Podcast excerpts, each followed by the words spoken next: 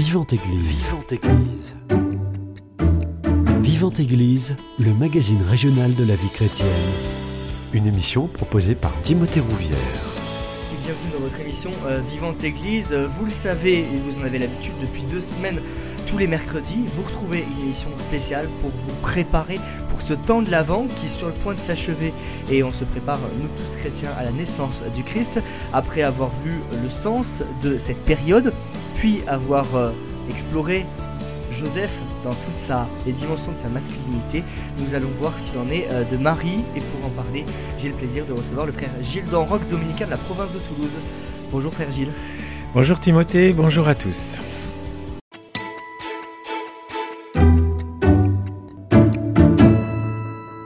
Le disait dans notre émission précédente, ça a été un véritable choc pour euh, Joseph d'apprendre que sa fiancée, Marie, était enceinte. Euh, J'imagine que le choc était tout aussi grand, si ce n'est plus, pour Marie elle-même. On peut dire oui, choc, parce que c'est un mot choc, mais en réalité c'est un, un, bouleversement immense de la vie de Joseph, avoir sa fiancée enceinte, alors que la loi lui demande de se séparer d'une fiancée enceinte.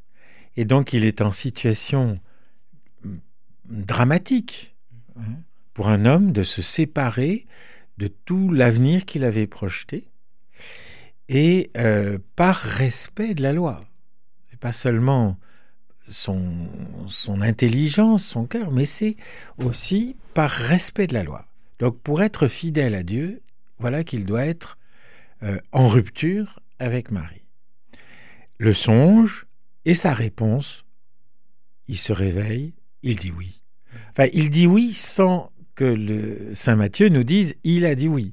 Il se réveille et il fait ce que le songe lui a dit de faire. Donc il se révèle, il se réveille et se révèle par la vie. Mais Marie, c'est un bouleversement dans toute sa chair. Et ça, c'est quelque chose d'inouï, d'inattendu, mais je vais dire aussi d'inespéré, d'une certaine manière. Voilà qu'elle est transformée. Elle n'est plus la même parce qu'elle porte Dieu en elle. Et et cette, euh, cette vie euh, de Marie euh, bouleversée, c'est une vie qui va apporter à la terre, à l'humanité, une espérance complètement renouvelée. C'est-à-dire que la promesse de Dieu, la promesse dans l'alliance de Dieu depuis les origines, se réalise en elle, ça, elle peut l'avoir médité. Et souvent dans les icônes ou les représentations de miniatures, d'enluminures, etc., on voit Marie qui médite la parole de Dieu pendant que l'ange vient lui parler.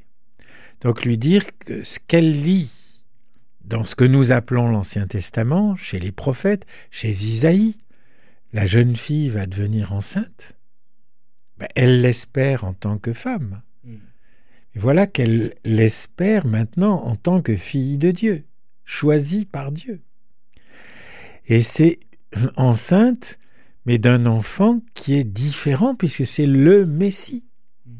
Donc il y a une espérance, mais en même temps, quel choc. Quel choc personnel, quoi, quel choc humain. Et on peut le comprendre. Mais une espérance nouvelle aussi. Il y a, ça, il y a de la joie qui, qui vient dans le choc lui-même, si je puis dire, qui pétille. Le choc, il est d'autant plus grand que Marie passe du statut de jeune fille à celui de, de mère qui porte un enfant différent, on le disait. Oui, oui, oui, c'est du statut de jeune fille, elle s'y prépare. Et d'ailleurs, son corps est capable d'accueillir un enfant, puisqu'elle a l'âge d'être fiancée. C'est ce qu'on avait repéré dans le. Tu ton téléphone, peut-être Et, Oui, mais. Voilà, bah c'est fait. je, repose la question. Le choc, il est d'autant plus grand que Marie, elle passe du statut de jeune fille à celle de mère d'un enfant différent. Voilà. Et d'un enfant dont on ne sait pas le visage, on ne sait pas la vie, on ne sait. C'est-à-dire, ça sera à elle de lui donner visage, de lui donner corps, de lui donner chair, de lui donner cœur, de, de faire en sorte ensuite, et là on rejoint Joseph, qu'il grandisse cet enfant, qu'il, euh, on l'avait dit la semaine dernière, c'est-à-dire qu'il puisse grandir comme une fleur qui éclot, comme une nouveauté qui apparaît, qui n'était pas là, et cette nouveauté est telle que l'humanité elle-même, au lieu d'aller de la vie à la mort, par ce sauveur-là, va aller de la mort à la vie. C'est-à-dire c'est le bouleversement, l'inversion même du cours de l'histoire. Le cours de l'histoire allait vers des catastrophes, et à partir de cet enfant, il y a une espérance que ça va aller vers le royaume. Et c'est ça que c'est immense, c'est de l'ordre de, de, d'une plénitude qu'elle ne pouvait pas, dans, dans sa vie de, de, jeune fille, elle ne pouvait pas euh, vivre, projeter, même rêver, mais c'est de l'inespéré. Je crois qu'elle tient en même temps le choc et l'espérance. C'est ça le silence de Marie pendant qu'elle est enceinte.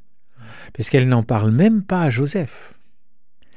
Elle est au-delà des mots. Elle est dans une vie qui est tellement pleine qu'elle excède le discours, qu'elle excède les mots. Peut-être que par le regard, par euh, elle peut dire beaucoup de choses, mais il faut ce silence de, de, de la grossesse, de l'attente. Et c'est ce qui est magnifique, c'est que déjà dans dans notre vie humaine, il y a ce mystère du, de l'enfant mm. qui est à naître et qui est déjà une personne humaine. Hein, c'est ce mm. que nous disons dans l'Église. Et c'est, je crois, à la différence du Père qui, qui, qui ne porte pas dans sa chair un enfant, ben voilà que par euh, la, la mère, il entre le père aime la mère et il y a une espèce de communion, mais qui respecte les différences. Et là, Marie nous dit que le Sauveur du monde, le Messie attendu depuis des siècles, ce Messie-là, il est là. Et il prend chair. C'est-à-dire que il est important, urgent, essentiel au plan de Dieu que son Fils bien-aimé dans la Trinité, le Verbe, se fasse chair pour qu'enfin la parole de Dieu puisse être dite dans une parole d'homme, de Dieu et d'homme, à égalité de regard avec les autres hommes. Non pas en surplombant, non pas en paternisant, non pas en se penchant, mais debout. Le Fils qui va naître, il est appelé à être debout et à écouter et parler dans une relation humaine où Dieu se dit, où Dieu écoute, où Dieu se dit, où Dieu en Jésus apprend quelque chose de la vie humaine pour que cette vie humaine soit elle-même transformée en espérance, transformée vers le royaume, transformée vers la vie. c'est tout ça qu'elle prend le temps, le temps d'une femme qui est enceinte, pour qu'elle puisse méditer tous les prophètes et qu'elle puisse laisser vivre, non pas mettre la main sur son enfant, mais le laisser au contraire de l'offrir à son Père. Et c'est ça qui est la transition, entre guillemets, entre la conception et la naissance. C'est tout ce mouvement où elle est passée par des, des sentiments contradictoires, elle est passée, mais aussi par la prière, par recevoir, par accueillir, par s'émerveiller. Hein. Et c'est ça qui est euh, le deuxième temps mm. que nous pouvons méditer de Marie après le choc et l'inespéré, la joie du Magnificat. Et ça, c'est celle que je proposerai à euh, notre avant. C'est que de choisir Marie comme compagnon, comme compagne de, de l'avant, pour avancer dans notre Magnificat. Chacun de nous a à écrire jusqu'à son dernier souffle le Magnificat de l'émerveillement d'être enfant de Dieu et de porter sur cette terre l'amour de Dieu et à cette terre.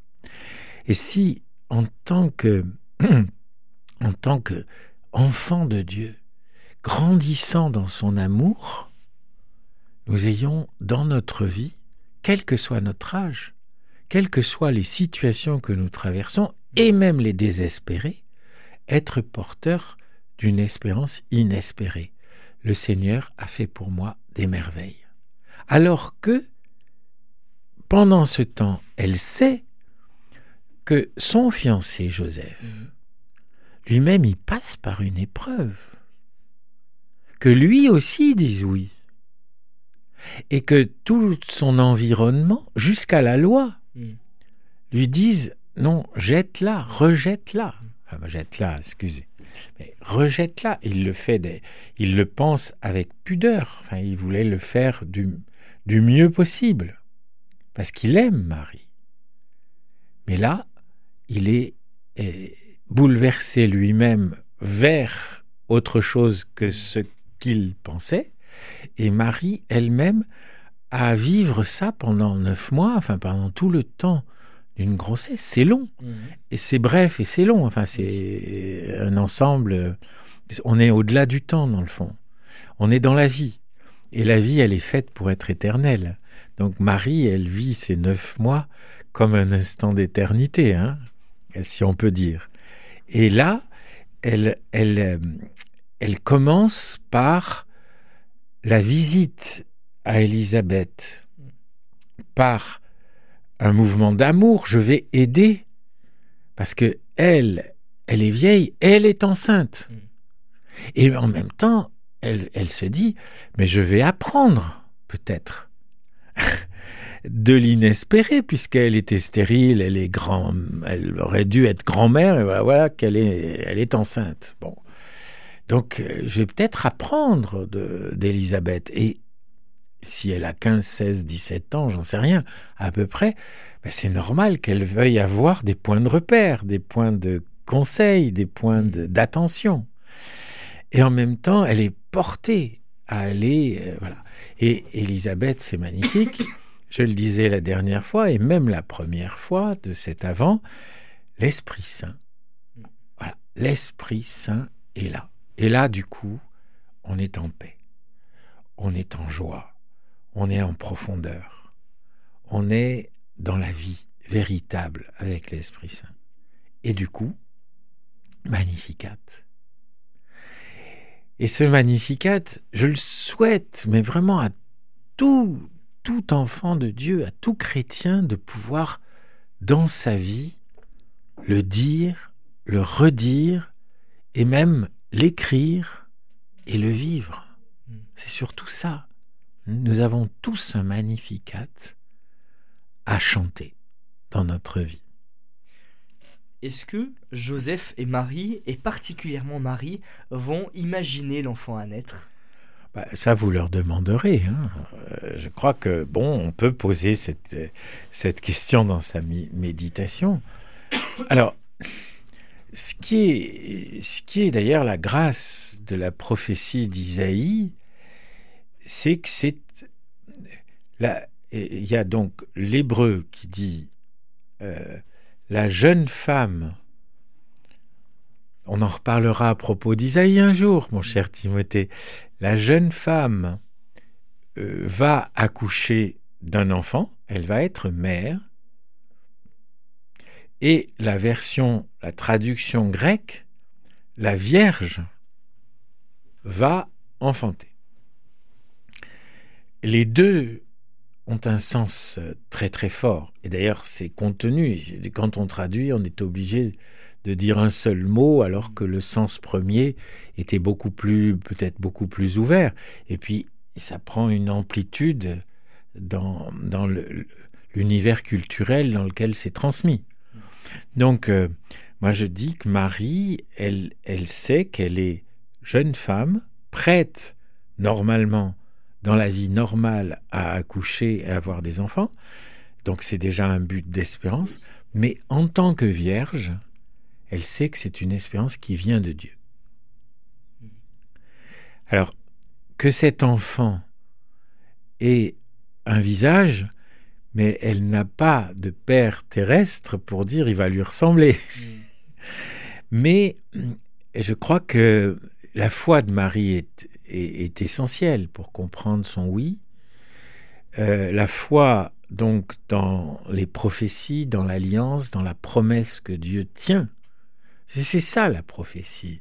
C'est rappeler que Dieu, lui, tient ses promesses, même quand nous, nous ne les tenons pas. Voilà. Et, c'est ça qui nous fortifie. C'est qu'au moins l'un des deux de la promesse y tient. Donc moi, je vais essayer de tenir. Mais elle, elle le dit, elle est, euh, ce que nous, nous avons fêté le, 8 décembre, elle est Immaculée Conception, c'est-à-dire qu'elle est tout entière ouverte à la grâce, tout entière ouverte à l'amour de Dieu. Donc, elle sait quelque part que cet enfant aura un visage de sauveur, peut-être. Hmm. Mais de là à imaginer qu'il sera défiguré sur la croix, elle ne le peut pas en tant que femme. Comment Marie réagit à l'annonce de l'ange Gabriel? Ben, je crois que, ben, là encore, pourquoi ne pas lui demander? C'est pas à nous d'avoir la réponse. Et, c'est bien aussi dans une émission euh, de, de, recherche de la vérité de se dire que nous avons toujours à chercher, toujours à demander, toujours à être en quête. Donc on n'a pas de réponse 100%. On a des réponses qui éveillent et que chacun puisse aller chercher cette vérité. Donc pendant cet avant, oui, cherchons la vérité du royaume qui vient en chacun de nous. Et chacun de nous a peut-être une réponse particulière qui manquerait au reste de l'Église si nous ne la donnions pas. Et c'est pour ça que euh, l'Église est un peuple divers, mm. hein un peuple de diversité, un rassemblement de diversité, de singularité même. Hein. Alors, pour ce qui est de l'ange Gabriel, il y a, manifestement l'effet surprise euh, radical, enfin une surprise radicale elle ne pouvait pas s'attendre à une telle demande. Mais elle pouvait s'attendre à ce que Dieu la, la prenne, la choisisse, l'ait choisie déjà, mm.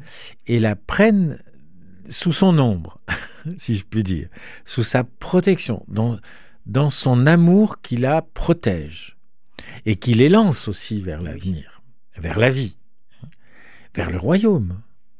Parce qu'il y a déjà la promesse du royaume dans la, dans la prophétie des grands prophètes. Isaïe, euh, Jérémie, Ézéchiel, enfin, ils ont prophétisé le royaume. Ils ont prophétisé le Messie, mais ils pensaient que le Messie et le royaume, ça allait arriver en même temps. Bon, Marie, elle est la bascule, Jean-Baptiste aussi, le royaume est là, il n'est pas encore. Et c'est dans ce temps que nous sommes. Nous savons que le royaume a déjà commencé avec Jésus, avec sa résurrection, mais que nous sommes dans la mouvance de l'esprit, dans le souffle de l'esprit, jusqu'à ce qu'il soit pleinement réalisé. Alors voilà un peu le, le, choc, la surprise. On va appeler, c'est mieux de l'appeler surprise que choc, mm. mais une surprise, il y a aussi un côté heureux dans la surprise. C'est une bonne surprise.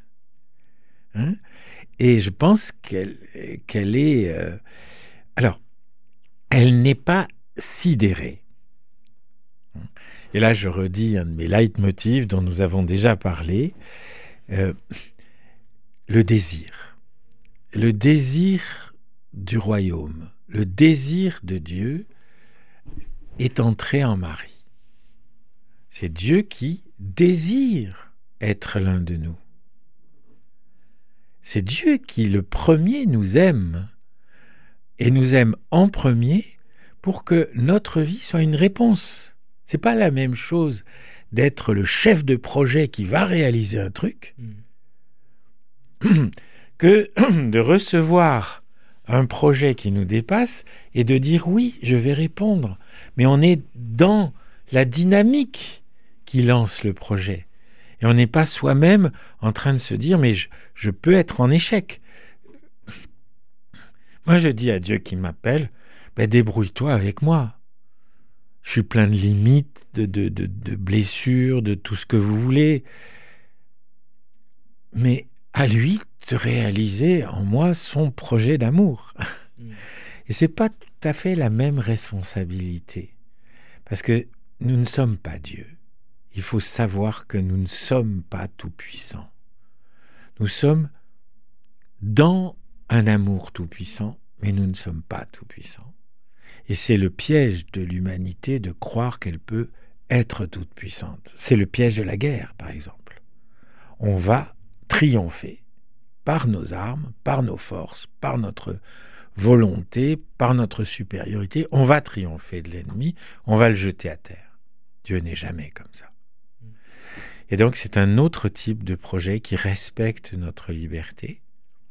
Et Marie, en accueillant l'ange, elle a été prise dans sa liberté plus fondamentale. Ce que dit Bernanos, plus jeune que le péché, plus jeune que tout ce qui vieillit, que tout ce qui fait la mort. Elle est plus jeune que la mort, que toute mort. Et, et, et ça, c'est de l'inespéré, c'est de la joie, c'est de la surprise joyeuse, mais c'est toujours dur d'entendre quelque chose à quoi on n'est pas directement prêt. Il y a, bon, on a parlé de choc, bon.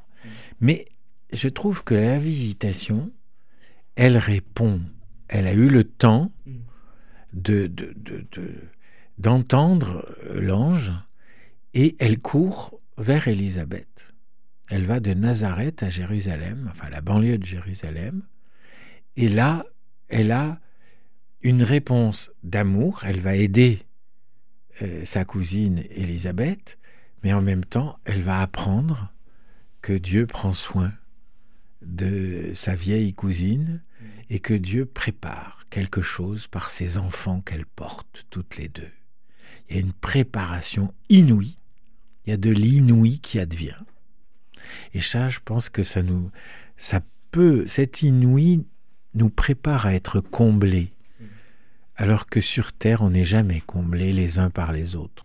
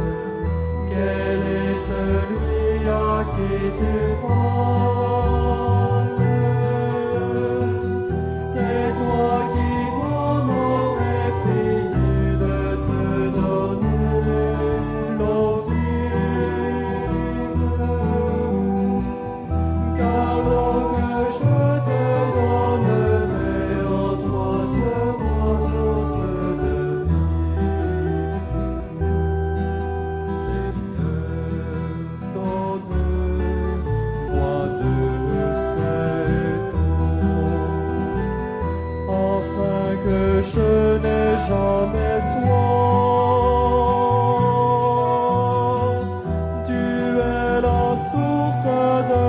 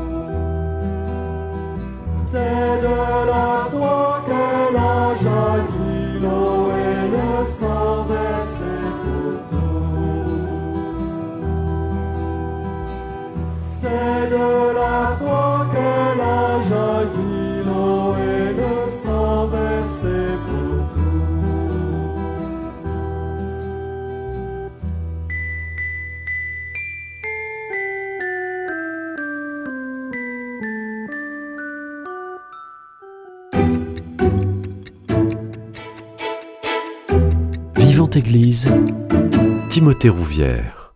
Comme Joseph, Marie va aussi avoir une responsabilité vis-à-vis de cet enfant qu'elle porte. D'abord de le porter, Déjà. de le mener à terme, Mm. de prendre soin de lui, et comme Joseph, mais à sa façon de mère, laisser cet enfant grandir dans sa vocation qui n'est peut-être pas celle qu'elle avait imaginée avant l'ange Gabriel, mais un enfant qui sera sauveur du monde. Et euh, on sait bien que un glaive va transpercer son âme. hein, On le sait par ailleurs. Donc euh, c'est pas euh, tout le monde il est beau, tout le monde il est gentil. Ça y est, on est au club Méditerranée, tout va être très bien. C'est autre chose. C'est un autre bonheur qui l'envahit, mais qui est grave. On voit d'ailleurs dans les icônes que Marie euh, a un regard grave et joyeux sur son enfant. Et c'est cette espèce d'alliance très subtile Mhm. entre la responsabilité et l'espérance. L'espérance nous rend responsables. Nous sommes responsables Oui. de l'espérance et nous sommes responsables de la transmettre, de la rayonner, de la donner. C'est ça aussi, euh, c'est qu'elle vit. Et c'est là que l'Esprit Saint nous aide. Et c'est là que l'Esprit Saint a beaucoup aidé Marie à grandir dans cette responsabilité d'une promesse qui la dépasse, mais qui l'engage complètement. Même question que euh, je vous avais déjà posée euh, quand on parlait de Joseph la semaine dernière. Qu'est-ce que euh, Marie euh, peut et doit nous apprendre pendant ce temps de l'Avent? Marie peut nous apprendre la vie, la vraie vie. La vie qui prend chair et qui devient euh, témoignage. La vie qui est ce cette capacité de recevoir pour donner. La vie qui est cette capacité d'abord d'être reçue, d'être accueillie. Elle est accueil, Marie. Elle est accueil, elle ouvre le plus d'espace pour que cet enfant puisse grandir. Et ça, c'est mystérieux pour nous, c'est très difficile pour nous. Parce que nous voulons toujours avoir la main mise sur notre espace à nous.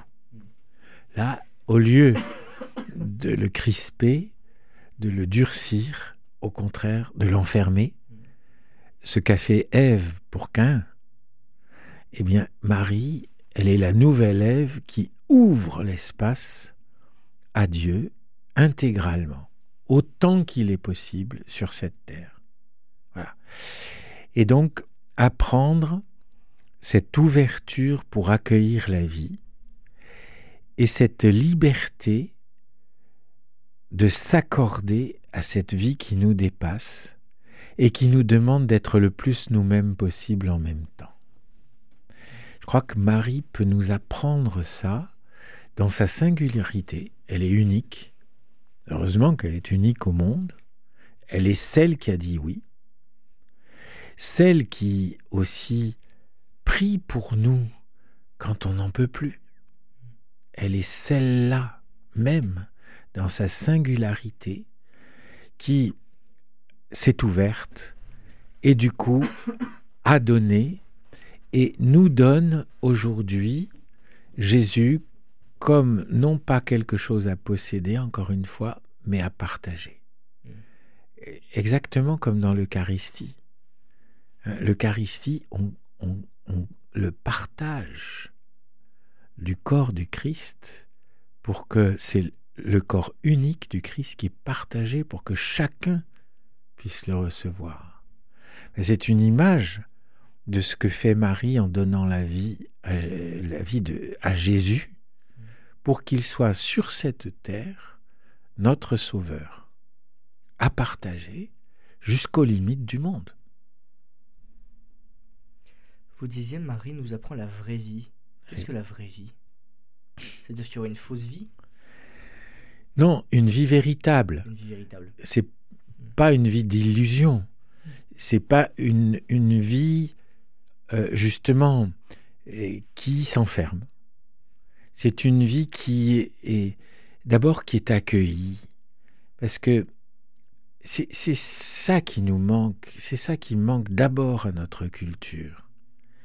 C'est l'accueil d'une altérité qui peut rendre cette vie de plus en plus féconde, de plus en plus partagée. C'est quand on, retient, quand, euh, par exemple, dans la parabole des talents, puisqu'on a eu Matthieu 25, euh, la parabole des talents, quand on fait un trou et qu'on met le don de la vie dans un trou, parce qu'on a peur de Dieu, ou parce qu'on veut s'en passer. Parce qu'on veut s'en passer. Et donc l'humanité, par sa technique, par sa science, par sa force, par ses armées, elle veut remplacer Dieu. Ça, c'est la vraie, la fausse vie. C'est une vie qui est une illusion de réussite. C'est tuer, c'est dominer, c'est exister en dominant. Ça, c'est la vie qui n'est pas la vraie vie. Qui est une, je dirais plutôt, c'est singer la vie. C'est ce que fait le, diable, ce que fait le mal. Mm. Il nous, nous enrôle dans une armée de morts, au lieu d'être ouvert à une vie qui nous dépasse.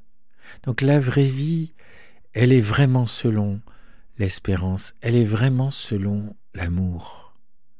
Et pour nous, chrétiens, nous avons la chance qui nous a été donnée, ça nous dépasse, de croire que Jésus est justement ce sauveur-là qui inverse la vie de la vie à la mort et nous propose une vie de la mort à la vie, une vie de la guerre à la paix, une vie de l'égoïsme au partage. Parce que c'est là qu'on aura le bonheur. C'est pas en créant des pauvres, mais en partageant. c'est là que, que- qu'il y a la vraie économie mondiale.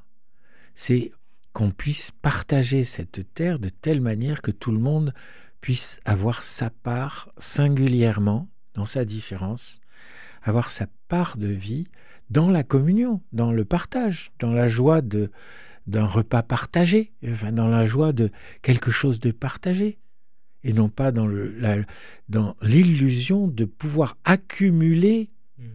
de la vie éternelle. Mais non, on, tous on va mourir, donc c'est bien qu'on puisse partager. Je sais pas si je réponds parce Si, que si, c'est si. pas difficile, c'est pas facile. Hein, C'est pas évident.